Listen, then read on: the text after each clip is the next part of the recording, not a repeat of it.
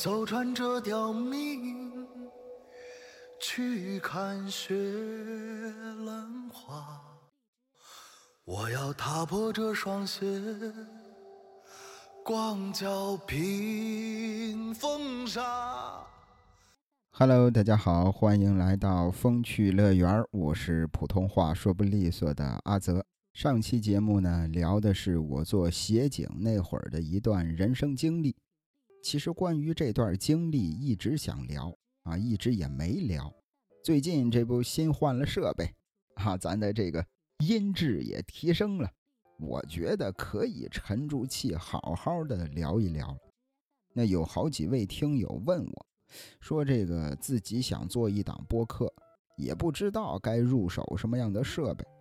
那我新换的这个设备啊，是闪客 PS 二十二的声卡。这个声卡呀，它可以变换立体声，就是没事儿的时候，我自己也会玩切换这个左右声道啊，挺有意思的。而且这个声卡它有两个麦克风的插口，可以接两个麦克风，有这个电容麦和动圈麦的这个切换的按钮。如果用的是这个动圈麦，就这个不用管它；如果用的是电容麦，把这个按钮掰过来。这个音质也会好很多，它也会给你进行调整，而且这个声卡它是不用转接头就可以和手机、电脑一块使用的。除了声卡它本身的这个面板上的一些基础的功能之外，如果这个说，哎，我想进阶一下，可以有这个软件的调节。这个软件的界面呢也很简洁。你像大家伙对我肯定很了解，我就是一小白，纯纯的小白。但是我拿到这款声卡之后，没用多长时间我就上手了，所以我觉得闪客 PS 二十二这款声卡是一个好产品，也算是我个人对大家的一个推荐吧。呃，需要声卡的朋友不妨考虑一下。那上期节目聊的是我这个警校的一些经历。包括刚到派出所的一些情景，啊，两次失败的抓捕行动，当然，还聊了我们那位非常厉害的队长。那在这儿呢，就不多浪费时间了。感兴趣的朋友可以回听一下上一期。那说到我们这位很厉害的队长，他有一个本事，就是他狠毒的这个眼睛，眼睛很毒啊，很多时候都是单凭一个看。他就能分辨这是好人坏人，这人身上有没有事儿。那当然，他这么厉害的本事，我们也想学呀。于是中间啊，还发生了一个小插曲。当时这个队长一听说啊，这几个小子都想学，就带着我们来到了一个大广场。这个大广场在我们这个当地吧，啊，非常的有名，尤其是到了夏天，很多的这个。呃，遛娃的人呢，呃，跳广场舞的人呀，谈恋爱的人呀，各种各样的人都会在这个广场上玩我们几个呢，就找一个不碍事儿的地方一坐，什么也不干，就是看人，看这人的穿着打扮，他的衣服穿什么样的鞋子，包括他走路的神情，整个人的精神状态，甚至是长相，就是通过这些。来猜测这个人，他是干什么工作的呀？他是要去干嘛呀？或者此时他心里在想什么？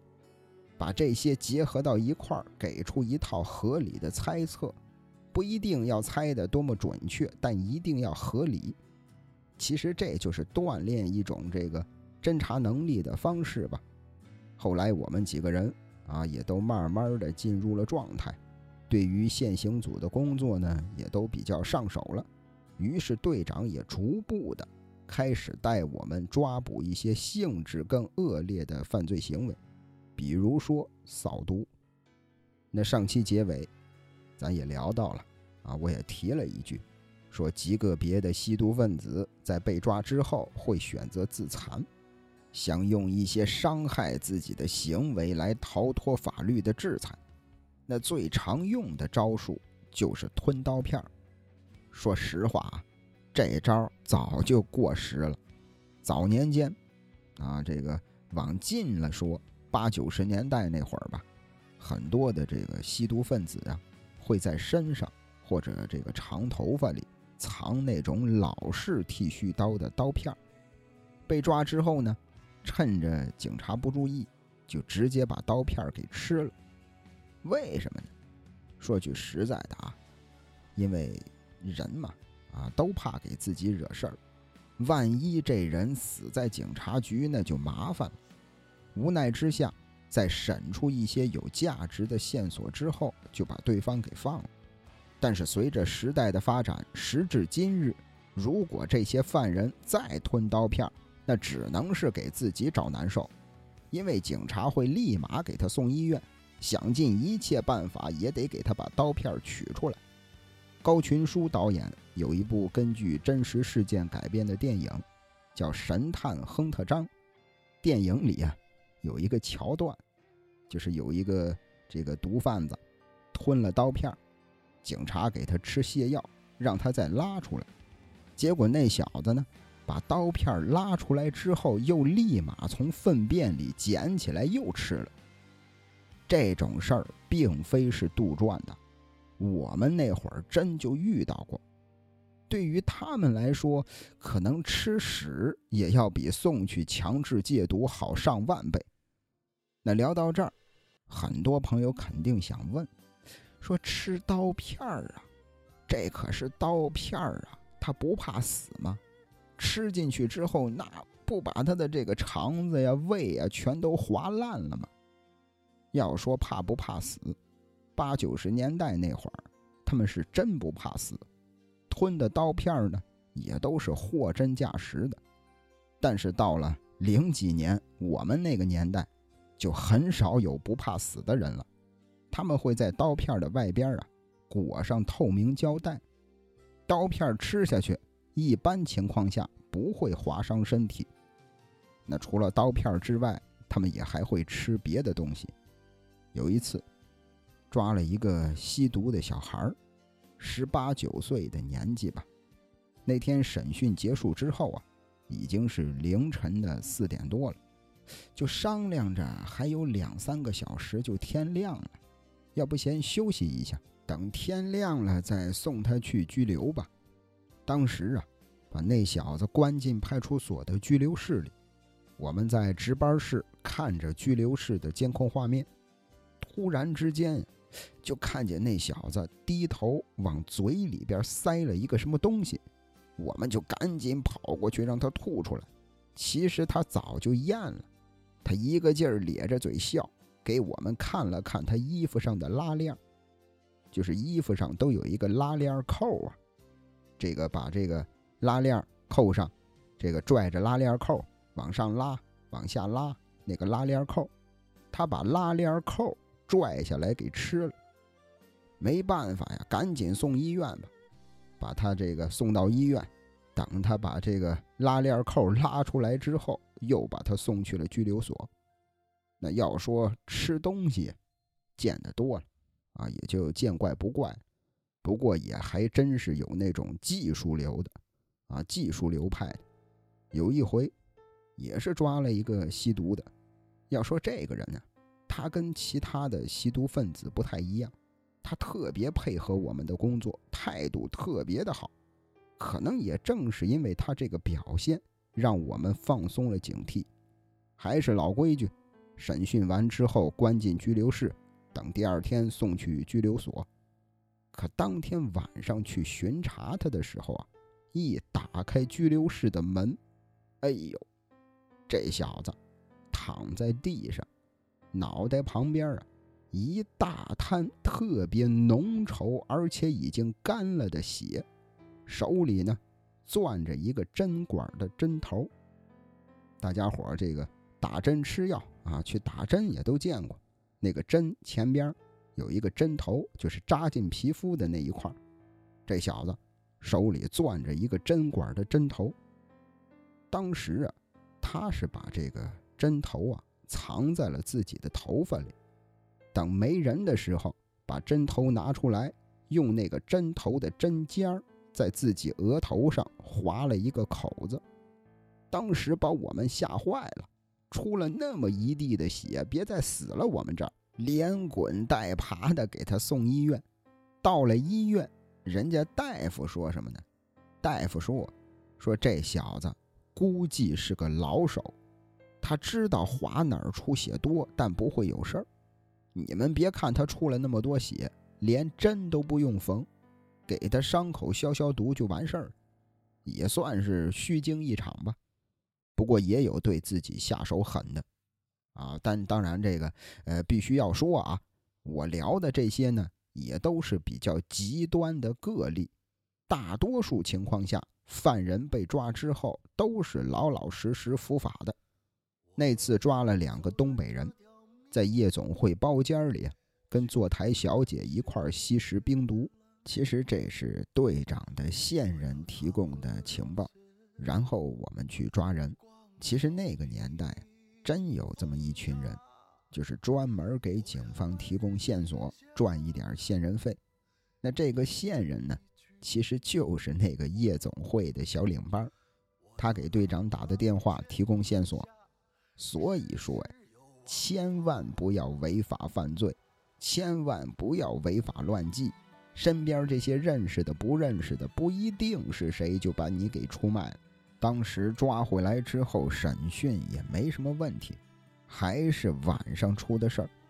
那天夜里啊，正好赶上停电，那把他们关在拘留室肯定不放心，于是就让这俩男的坐在了派出所一楼楼道的楼梯台阶上，双手呢靠在楼梯栏杆上。其实当时我们也有经验了。专门买的那种摩托车全包的头盔，就是那种，呃，能把整个脑袋全都包住的那种。先给他们在头上罩上黑色的头套，然后再戴上这个摩托车头盔，就是为了防止他们自残嘛。结果没想到，半夜睡着睡着觉啊，被一阵动静给吵醒了，像是那种敲铁的声音。当当当，一声接着一声。一开始以为是犯人拿头撞栏杆呢，头盔碰撞铁栏杆的那个声音。可等我们打着手电筒过去一看，全都傻了眼了。楼梯的台阶上啊，包括这个楼梯旁边的墙上，溅的全是血。再看其中一个犯人，正在用自己的小腿。往楼梯台阶的那个廊上猛磕。楼梯呀，一个台阶接一个台阶，不都有那个直角的那个棱吗？他戴着头盔啊，戴着头套，他不知道我们来了，还在用那个小腿往台阶的棱上在那儿磕。为什么有敲铁的声音呢？因为他小腿啊，曾经打过钢板。整根小腿皮开肉绽，里头钢板都露了出来。钢板跟水泥台阶碰撞，当当的一声接一声。也别废话了，赶紧送医院吧。从医院出来之后也没犹豫，直接送了拘留所。后来我们队长说，说很多的吸毒人员呀，当他们引来了之后，他们什么事儿都干得出来。说不定他自己也不想这样，可就是控制不住。可能那会儿也不觉得疼了。真的是要远离毒品呀，害人害己。要是那天晚上，这东北的这哥们儿，要是他爸妈看见了他这样，得多心疼多难受啊！还有很多次去宾馆抓毒，哎呀，踹开房门之后，男男女女横七竖八的躺着。全都赤身裸体，这他妈是干什么呀？沾了这玩意儿之后，真就控制不住自己。尤其是那些女孩子，年纪也都不大，二十岁出头，大好的青春年华全都糟践了。那说到这个宾馆，当时我们队长还教了我们一招，啊，有那么一间宾馆，它一楼的大厅是个咖啡馆，旁边是宾馆的前台。办理入住之后呢，坐电梯上二楼是宾馆的房间。那天队长说要带我们去喝咖啡，于是就来到了宾馆一层的咖啡厅。当时我们坐在那儿，队长呢指了指咖啡厅的吧台，他说什么呢？说今天主要是来喝咖啡，啊，最近工作强度太大了，今天这一下午就当是休息了。如果运气好的话，还能有点收获。当时我们都挺纳闷的，就问他说：“什么收获呀？”队长让我们看这个咖啡厅吧台上的一大盒吸管一般咖啡厅什么的啊都是这样，会做各种用吸管喝的饮料。有客人需要的话呢，就可以在吧台上自取吸管啊，也都是免费的。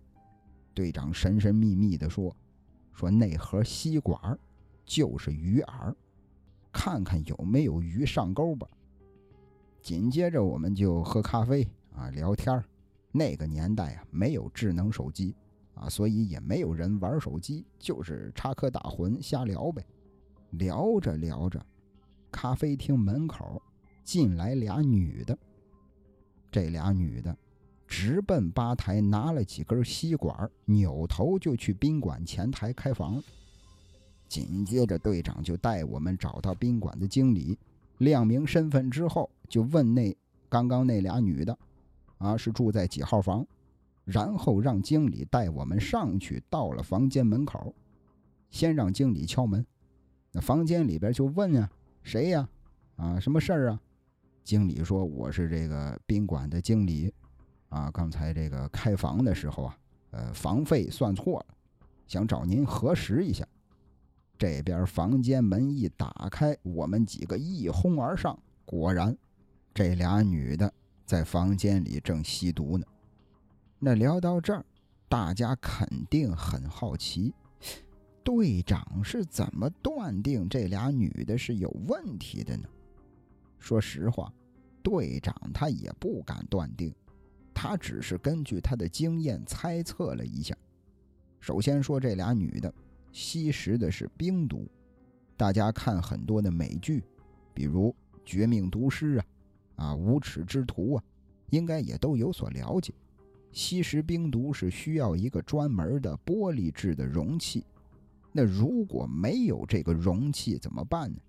很多老手他会自制一个简陋版的，用矿泉水瓶子和吸管自制一个很简陋的那种容器。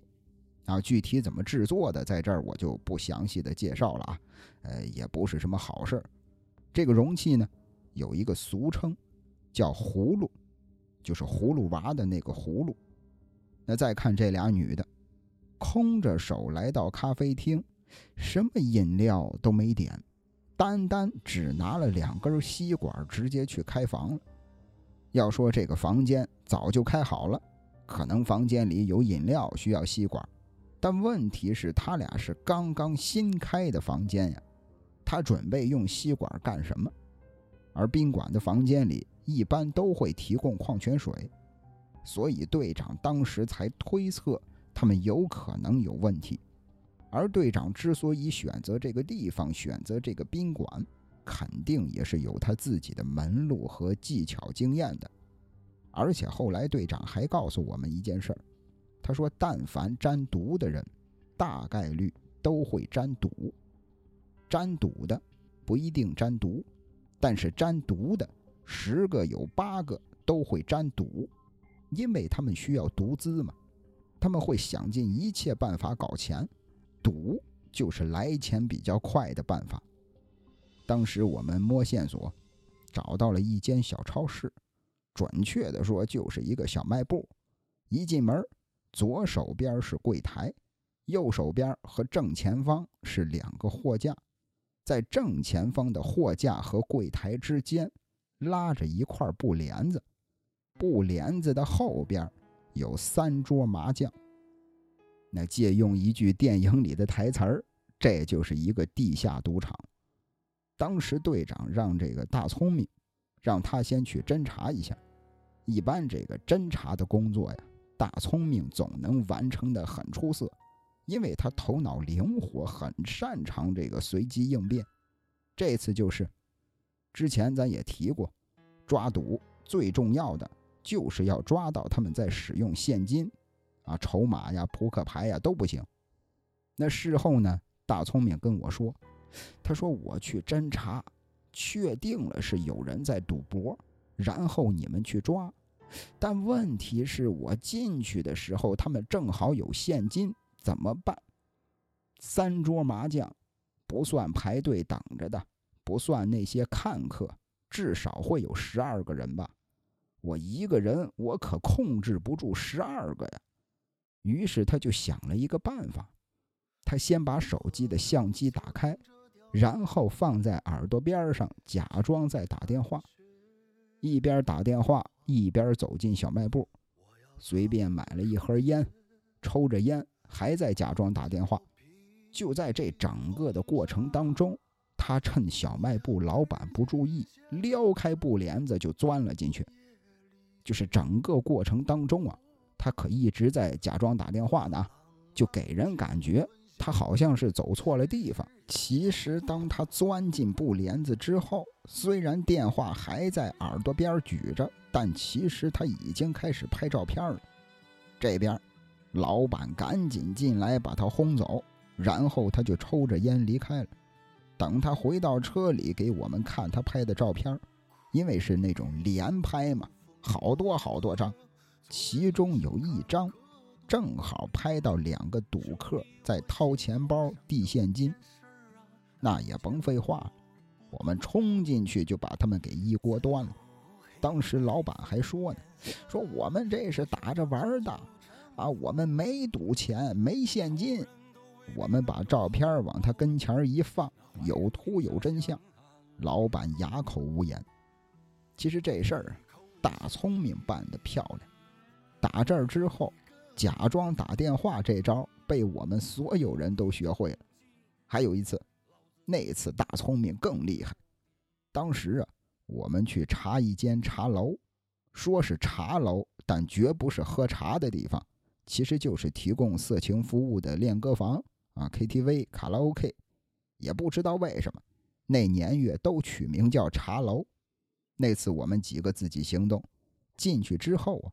没急着亮明身份，因为一自报家门，他们肯定就有防备了。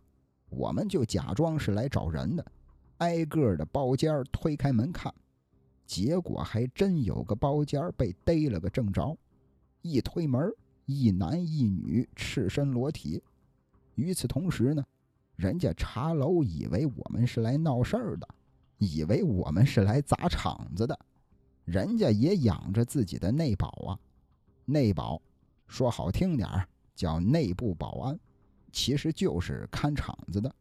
乌乌泱泱的冲出来十多口子，还都拎着家伙，直接就把我们堵在包间里了。怎么办？不亮明身份不行了。但问题是我们是协警啊，我们没有警官证啊。眼看就要挨揍的时候，大聪明。瞬间举起了一个证件，拿在手里举得老高，使劲儿的扯着嗓子喊：“我们是派出所的警察，都他妈别动！”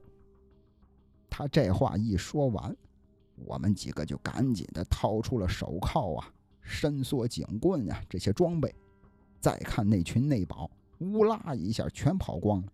其中有一个领头的小猛同志，从三楼。一直追到他大马路上，把这小子给擒获了。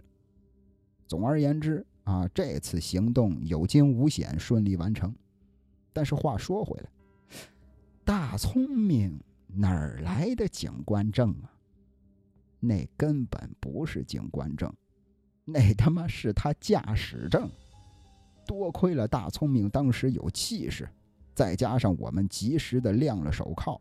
那帮乌合之众做贼心虚啊，全都逃了，不然真得是让人家打个头破血流。所以你看，管他叫大聪明没毛病吧？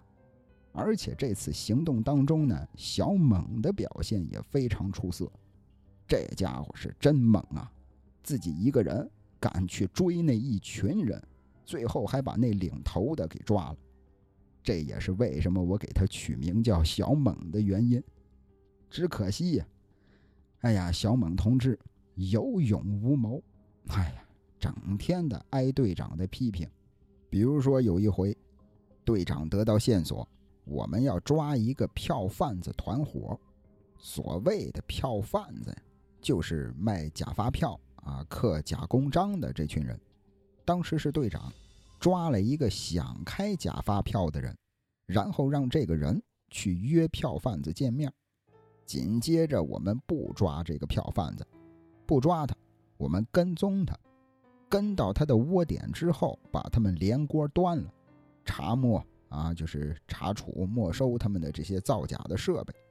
当时负责跟踪这个票贩子的是小猛，从吃早上饭的点儿就跟上，一直跟到吃晚饭的时间，跟了对方整整一天。那票贩子呢，这一天什么都没干，光在外边瞎溜达了，也不回家。这说明什么呀？说明小猛被人家发现了，他自己还不知道呢，让人家带着他满大街的溜啊！当时气得我们队长嗷嗷的骂小猛，小猛也挺惨，啊，让人家在外边溜了一天，回来之后还挨训。还有一次，抓一个砸玻璃的，什么叫砸玻璃的？这算是我们之间的一个俗称吧。比方说，马路边上。停着一辆车，车旁边过去一个人，哎，他扭头一看，车里没人，驾驶座上或者是这个后排座椅上放着一个包。你别说那个年代了啊，就是现在这种情况也常有，把车停在路边，然后去买东西了啊，去吃饭了，钱包啊、挎包啊就先放在车里不管。当年这种事儿常有。再看那小子。一看车里没人，还有个包，他就抄起一块砖头，把车玻璃砸碎了，撒腿就跑。过个半分钟、一分钟的，后边跟上来一个，跟上来的这个人拿起车里的包就跑。其实这俩人是团伙，第一个砸碎玻璃，等个一分钟，就是为了看看这事儿有没有人管。车子的主人有没有在附近？哎，确定好了没人。第二个人上来偷包，我记得特别清楚。当时正好是夏天，我们开着车巡逻呢，突然就开始下大雨，那种雷阵雨下的特别大，开车都看不清路了。我们就把车停在路边，心说这雷阵雨可能一会儿就停了，正抽烟呢。就听见前边哐啷一声，队长说：“砸玻璃的，快！”小猛第一个冲下的车，他去追那第一个人了。第二个人正准备从车里偷包呢，我们几个就给他按住了。紧接着，我们就开着车赶紧找小猛啊。开了没两步，哎，发现马路上啊躺着一个人。过去一看，是小猛。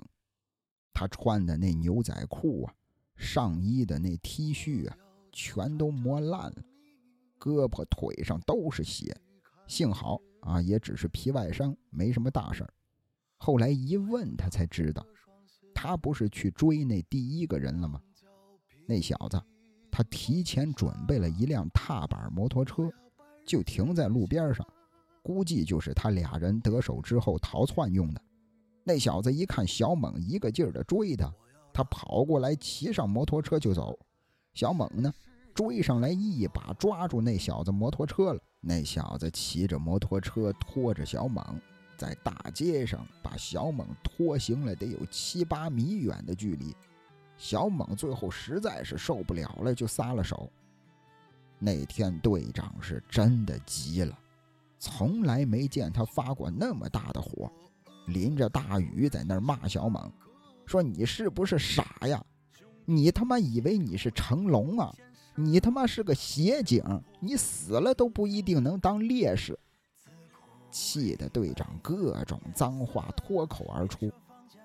其实我们大家，包括小猛在内，哎呀，所有人都知道，啊，队长是为了他好，是不想让他那么拼命，那么冒险。其实我一直都想问问小猛，为什么这么拼？一个月才六百块钱，但是也不知道为什么一直都没问出口。那天之后，小猛放了三天假，其实本来说好是给他放五天的，但是出事儿了，因为工作变动，队长要被调离，大家肯定不想让他走啊，但是没办法，要服从命令，服从安排。但好消息是什么呢？队长答应我们，等他到了新单位，一切稳定之后，他会想办法把我们陆陆续续的也都调过去。打这儿之后，我们就是日盼夜盼呀，盼着队长赶紧把我们调走，好跟着他接着干。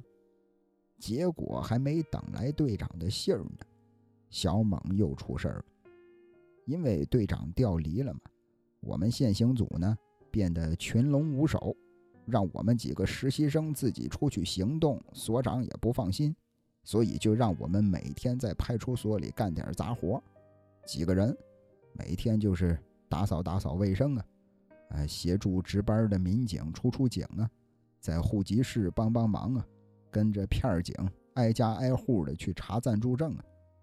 那这样一来，大家也都有这个时间了，啊，也都可以休班了。那天我正好休班，是我回去上班之后听别人跟我说的。怎么回事呢？一位这个值班的民警要去出警，他就问小猛会不会开车。小猛说：“嗨，开车谁不会？用脚都能开。”于是民警就把车钥匙给他，让他把车从后院开出来。结果小猛拿了钥匙去了后院。也就过了没两分钟的功夫，就听见后院咣当一声巨响啊！大家跑过去一看，小猛开着一辆捷达的警车撞上了另外一辆警车。后来听他们说，被撞的那辆车直接报废了。那出事儿之后，所长找小猛谈话，才知道小猛这小子根本不会开车。当天。所长让他回家反省。过了没两天，小猛来所里领了工资，就再也没来上班。哎呀，要我说啊，这事儿啊，所长已经是很仗义了，也没让他赔偿报废车辆，还给他一分不少的开了工资。当时谁也联系不上小猛，打电话不接，发短信不回，也不知道他家住哪儿。总之，就再也没见过他。我发现，人与人的相遇跟分别都是那么突然。时至今日，我已经想不起第一次见小猛时的情景了。后来听跑得快说，他曾经偶遇过一次小猛。他说，当时的小猛在一家大型超市的停车场当保安，穿着保安的制服，指挥车辆倒车。当时跑得快还问他。说你怎么干这个呀？小猛说：“没学历，没办法。哎，我现在会开车了，我刚刚考了车本，我还能指挥别人开车了。”这是我最后一次得到小猛的消息。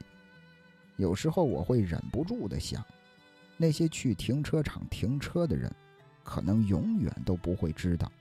这个指挥他们倒车的小保安，曾经是一位跟踪犯罪嫌疑人，憨憨的跟了一天也没有怨言的协警，是一位敢自己一个人去追一群手里拎着家伙的内保的协警，是一位被偷包贼骑着摩托车在大马路上拖行了七八米都不愿松手的协警。至于我一直想问他的那个问题。你为什么这么拼？可能永远都得不到答案。总而言之，小猛是第一个离开现行组的人，第二个离开的是大聪明。准确的说，是队长把他调走了，他又能去继续跟着队长干了。他临走的那天，很高兴的跟我们说：“说你们别急，我们很快就能见面。”但事实是，我再也没能见到他。曾经风光一时的现行组，如今呢，就剩下了我跟跑得快还有大壮，就我们三个人了。我们每天啊，在派出所里可以说是无所事事一般吧。而且奇怪的是，大壮那段时间整天请假，也不知道他在忙什么。而在这期间呢，也发生了几件事儿。这几件事儿让我印象特别的深刻。首先，第一件事儿，我审讯了一位名人。如果没记错的话，那应该是在夏天。我跟跑得快站在派出所门前的院子里抽烟呢。从远处啊，晃晃悠悠地走过来一个人，戴着那种棒球帽，帽檐压得很低，穿着短袖的 T 恤和牛仔短裤，身上呢。斜背着一个挎包，哎，当时我还纳闷呢，我说这人谁呀？就在他进派出所的同时，正好跟从里边往外走的民警打了个照面。民警喊了一声他的名字，他点了点头，说：“对，是我。”紧接着，民警就安排我让我去给他做一份笔录。什么是笔录呢？可以简单的理解为。咱们老百姓所说的口供吧，其实这个笔录啊，分询问笔录和讯问笔录。询问笔录是老百姓配合警方的工作，来配合警方的调查；讯问笔录呢，是对犯罪嫌疑人用的。当时我带那人进了一间审讯室，然后他摘掉帽子，我一看，哎呦，这不是那位主持人吗？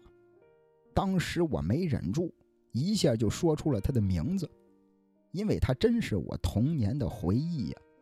对方呢，他很尴尬，说：“对对对，哎呀，是我。”至于这位是谁呢？我不能说啊。我相信大家也都理解，只要我说出了他的名字，我觉得大家应该都认识。虽然当时他已经不在那个省级电视台当主持人了。但是人家现在过得很好，啊，我也不想给人家添乱。反正这段记忆对我来说很难得，啊，而且也很宝贵。这是第一件事儿。第二件事儿啊，是关于一个酒吧。当年这个酒吧在我们当地特别的出名。那事情的起因是因为一场打架斗殴，可能是因为感情纠纷吧。哎呀，我也记不清了。有一个中国的留学生把一个韩国的留学生给打了，值班民警出警带回来好多人呀，中国人、韩国人乌泱泱的，派出所里乱了套了。很多韩国的留学生也不会说中国话，交流起来那叫一个费劲呀。就当乱成一锅粥的时候，所长回来了，一看那个场面。所长有点急了。所长认为整个打架斗殴事件是在酒吧里发生的，为什么没有把酒吧的老板以及相关的员工也带回来？发生了这种事儿，酒吧还在照常营业。于是所长就亲自带着我又来到了这间酒吧。这次来的目的只有一个：清场。我们俩人穿着警服。进到酒吧之后啊，所长找来老板，跟他说：“开灯、关音乐、清场。”老板肯定不情愿呀，毕竟影响他做生意嘛。而且当时还有很多外国人，这些老外就觉得我们来这儿消费了，啊，我们酒还没喝完呢就赶我们走，反正也是一个劲儿的抱怨。此时酒吧老板虽然嘴上答应了我们所长。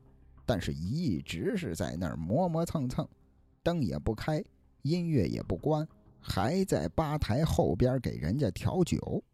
所长这儿呢，也没有表现得很生气。他走到吧台跟前，看着老板说：“清场，你不清，我帮你清。”老板无奈的点点头，开灯关音乐，然后请那些客人出去。有些客人毕竟也是喝了酒了，赖在那儿死活不走。此时呢，从吧台后边的一个小房间里走出来一个男的，穿着卡其色的西服外套，干净利落的小平头，看长相差不多得四十多岁吧。他走到一个老外跟前儿抬手拍了拍老外的肩膀，然后又指了指门口的方向。老外这儿刚想开口说什么呢，男人又拍了拍老外的肩膀，老外就低着头灰溜溜的走了。当时我就在想，这四十多岁的男的，可能是帮酒吧看场子的某位社会大哥吧。总之那天晚上清场很顺利，然后又把酒吧的老板和员工带回派出所做笔录。其实整件事儿啊，现在想想还是跟做梦一般。那天酒吧里的场景，包括所长的气场，他说的话。好像香港电影里的情节呀！哎，我真的是做梦都没想到，我还能碰上这种香港电影里的这种清场开灯关音乐的这种场景。后来我还把这事儿告诉了跑得快他们，当时羡慕的他们都不行了。这是第二件事。至于第三件事啊，是关于一位精神病人。那天深夜，有人报警。说自己家的车呀，车窗户，这个被别人砸了，玻璃碎了一地。一开始我还以为是小偷之类的，可等我跟这个值班的民警到了一看，根本不是那么回事儿。那是一个封闭式的老小区，小区大院里呢停着好多车，整个小区可能只有三四栋楼，在这些楼中间。特别突兀的有一间很破的小平房，平房里住着一家三口，而砸车的人就是这三口之家的男主人，咱给他取个化名吧，啊，叫老张。老张，四十多岁的年纪，有点谢顶，戴着一副黑框的眼镜。当天我们赶到的时候，小区大院里聚了好多的人。大家伙嘴里边骂骂咧咧的推搡着老张，看到警车开进来，所有人也都收敛了。询问之后才知道，原来砸车的就是老张，而且他已经是连续砸了好几天了，用砖头砸烂了好多车的车玻璃。这次呢，他是被住在这儿的居民当场抓获了。那聊到这儿，按照正常的程序，这个老张。毁坏他人财物，扰乱社会治安，我们应该把他带走调查。可就在这个时候，人群里挤过来一个女人，也是四十多岁的年纪吧，手里还拿着一张纸。她说她是老张的媳妇儿，说老张砸车不是故意的，他根本控制不住他自己。女人一边说着，一边就把手里的纸递了过来。那张纸是精神疾病防治中心开的诊断证明，也就是老百姓常说的精神病证明。老张他媳妇儿唯唯诺诺的，一个劲儿的道歉，一个劲儿的替老张说好话。突然之间，老张掐着腰，啊，站在人群里掐着腰说：“不是，老子砸的就是他们，活该，都活该。”老张他媳妇儿赶紧捂住老张的嘴，说：“我们赔钱，别抓我们老张，砸坏的车我们赔。”当时我们先安抚了一下其他居民的情绪，然后配合双方协商解决嘛。最后的结果就是老张砸坏的车如数赔偿，但是其他居民不放心，因为谁也没法保证老张将来还会不会继续砸车。毕竟他是一个精神病啊。那为了防止老张将来继续搞破坏，我们只能留下来为居民站岗。打这天开始，我们就成了这个小区的保安了，把警车停在了老张小平房的门口。每天呢，都会有一位民警带着一名协警来值班，其他什么也不用干，就是坐在车里靠时间。就是看着老张，那段时间，老张就再也没踏出过家门一步。我永远忘不了那天早上，当时啊，我跟所长搭档，值了一晚上的班早上接班的同事还没来，所长呢四十多岁了，心脏也不太好。我跟他说：“我说你先睡一会儿吧，啊，接班的来了我叫你。”于是所长就在车里睡觉，我在车外边抽烟。此时从老张的小平房里啊走出来一个小女孩，小女孩是老张的闺女，是老张的女儿。可能也就上个二三年级吧，背着书包自己去上学。小女孩路过我跟前的时候，她抬头看着我说：“说你们还要抓我爸爸吗？”当时啊，我基本上是一宿没合眼，脑子里都困成浆糊了，也不知道该怎么回答小女孩。随口我就说了：“我说我们不抓他，我们就是看着他。”怕他再搞破坏。我这话一说完，小女孩明显有点生气了。她说什么呢？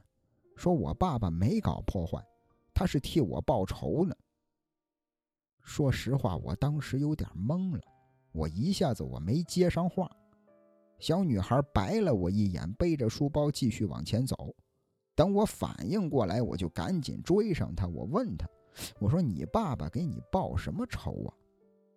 紧接着，小女孩给我说了一件事儿：在这个小区里啊，除了老张的女儿之外，还有很多的小朋友，小孩子之间又都是邻居，放学之后就经常在一块玩。而老张的女儿呢，经常被其他的小朋友欺负，他们会孤立小女孩，说她爸爸是个精神病。说她是个神经病的孩子，是个小神经病，有时候甚至会动手打她。后来，小女孩的爸爸是精神病这事儿知道的人越来越多，学校里的同学都知道了，也都开始歧视他。几乎小女孩每天都是哭着回家的，直到几天之前，她的爸爸老张爆发了，他要为自己的女儿出这口气。老张的做法百分之百是错误的，但是作为一名父亲，他又是很值得我们尊重的。后来这件事儿，这些话，我也跟我的朋友聊过。我有的朋友就说：“说真是理解不了精神病的想法。”可我觉得这不难理解吧？患上精神病并不是他的错，谁不想做个健康的人呢？可即便是一名精神病人，也没有什么能抵得过他对自己女儿的爱。那天，看着小女孩去上学离开之后啊，我一转身老张正站在家门口，歪着脑袋盯着我看。已经连续好几天没有出过门的老张，可能在屋子里边看到我跟他女儿搭讪了，心里不放心。忍不住出来看看，我走过去递给老张一根烟，帮他点着。老张啊，全程都在直勾勾地看着我，一句话都不说，看得我心里边直发毛。我故意整了整身上的警服，其实我是想提醒他，我是警察，你可别冲动啊！你跟我动手那就麻烦了。我小心翼翼试探着说。我说你砸车是给你闺女报仇，因为我跟老张的距离很近，我清楚的看见老张眼睛里瞬间充满了眼泪，他赶紧低下头，一个劲儿的抽烟。我接着说：“我说行了，仇也报了，以后别再闹了，别再砸车了，行吗？”老张侧着脸儿，张了张嘴。感觉好像是要说什么，但始终没说出口。其实此时此刻，我才发现，我们所长已经睡醒了，正坐在车里看着我们俩呢。我就赶紧回到车里，所长还在跟我开玩笑。所长说：“你俩交上朋友了。”我立马把我刚刚知道的一切全都汇报给了所长。所长呢，一边听着一边点头。也是一言不发。与此同时，接班的同事也来了。我跟所长正要离开的时候，老张直愣愣的就朝我走了过来，抬手指着我，扯着沙哑的嗓子喊：“哎，哎，别走！哎！”我看着老张，我说：“怎么了？”老张一把握住我的手，义正言辞地说：“你是个好警察，你将来能当所长。”说完，扭头就走。当时我都懵了。而且很尴尬呀，我们所长就在旁边呢。你说我将来能当所长？回去之后，他们还跟我开玩笑，拿我打岔，叫了我好长时间的所长。其实当时那会儿我心里还挺高兴的，因为干协警也挺长时间了，也抓了不少坏人了，那是头一次受到人民群众的表扬。即便是为精神病人，这事儿有点意思。后来当天晚上，我们真正的所长，啊，带着片区的民警，叫上居委会，专门去那个小区给他们开了一场业主大会。具体说的什么，我无从得知。但之后老张再也没闹过事儿，我们呢也不用再去值班当保安了。这是刚才。啊，说了这三件事儿吧，这第四件事儿啊，倒也不是什么大事儿，因为当时比较有空闲时间嘛，又可以按时休假，所以在朋友的介绍下，我谈了一个女朋友，啊，咱们管她叫小静吧，安静的静。没事儿呢，我们俩就出去吃吃饭，看看电影，哎，真是挺好的。而且当时呢，她也特别骄傲。哎呦，觉得自己男朋友是警察啊，即便是协警吧，也特别自豪，有安全感。反正那段日子真是过得挺舒心的。过了有一段时间之后，大壮突然辞职了。其实也并不突然，因为他整天请假，我们心里早就有数了。可没想到的是，他辞职的那天，我们才知道，其实他早就去了新单位。早就跟着老队长干了好长时间了，他每天从这边请假去那边上班。他说自己这是啊，呃，担心啊，我突然辞职的话可能太仓促了，想靠请假这么过渡一下。但真实原因是什么，我也没问，而且也不重要了。再后来，所长决定重组现行组，但问题是。谁当队长呢？于是所长就从刑警二中队借调了两名年轻的队员，来我们这儿给我们当队长。而这两位队长，说实话也确实是改变了我往后一段的这个人生吧。嗯，而且这两位队长的到来，今后好日子真是到了头了。更有意思的是什么呢？过了没多长时间。我还经历了一场类似灵异事件，但不是灵异事件的事件。欲知后事如何，且听下回分解。如果您喜欢阿泽的讲述，不妨订阅关注一下。感谢您的收听，咱们下期再会。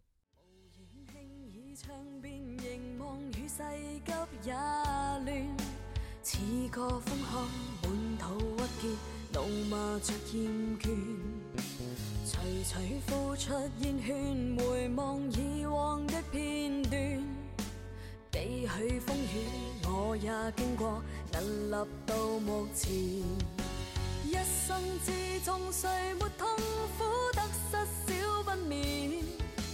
看透世态每种风雨，披身打我面。身处高峰，尝尽雨丝轻风的加冕。偶尔碰上了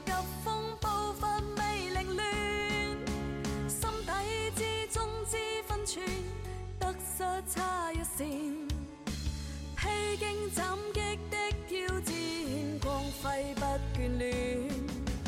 又影想起当天无尽冷眼加嘴脸，见惯风雨，见惯改变，尽是作自然。